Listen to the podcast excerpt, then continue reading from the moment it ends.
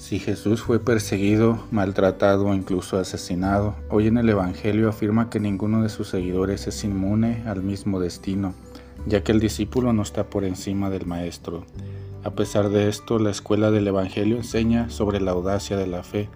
La fe no es un anestésico para el dolor ni un polvo facial para disimular las heridas, sino que es la fuerza revolucionaria para, para vivir en el mundo desde los criterios de Jesucristo la fuerza de los pequeños, el poder del amor y la misericordia, el servicio vivido, etc. Respecto a la persecución de los agresores, el Señor dijo, no tengas miedo.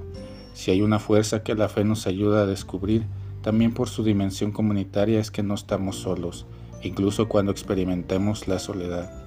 No temas, hasta los cabellos de tu cabeza están contados.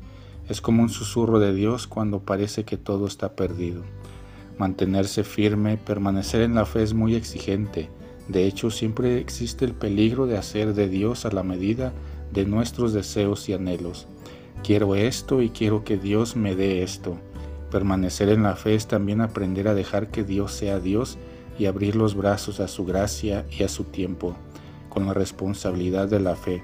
De hecho, el gigante de la mística maestro Eckhart, en uno de los llamados sermones alemanes, recordaba esta tremenda verdad.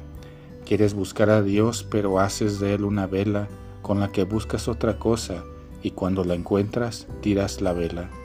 La fe es el compromiso en cada momento de la vida.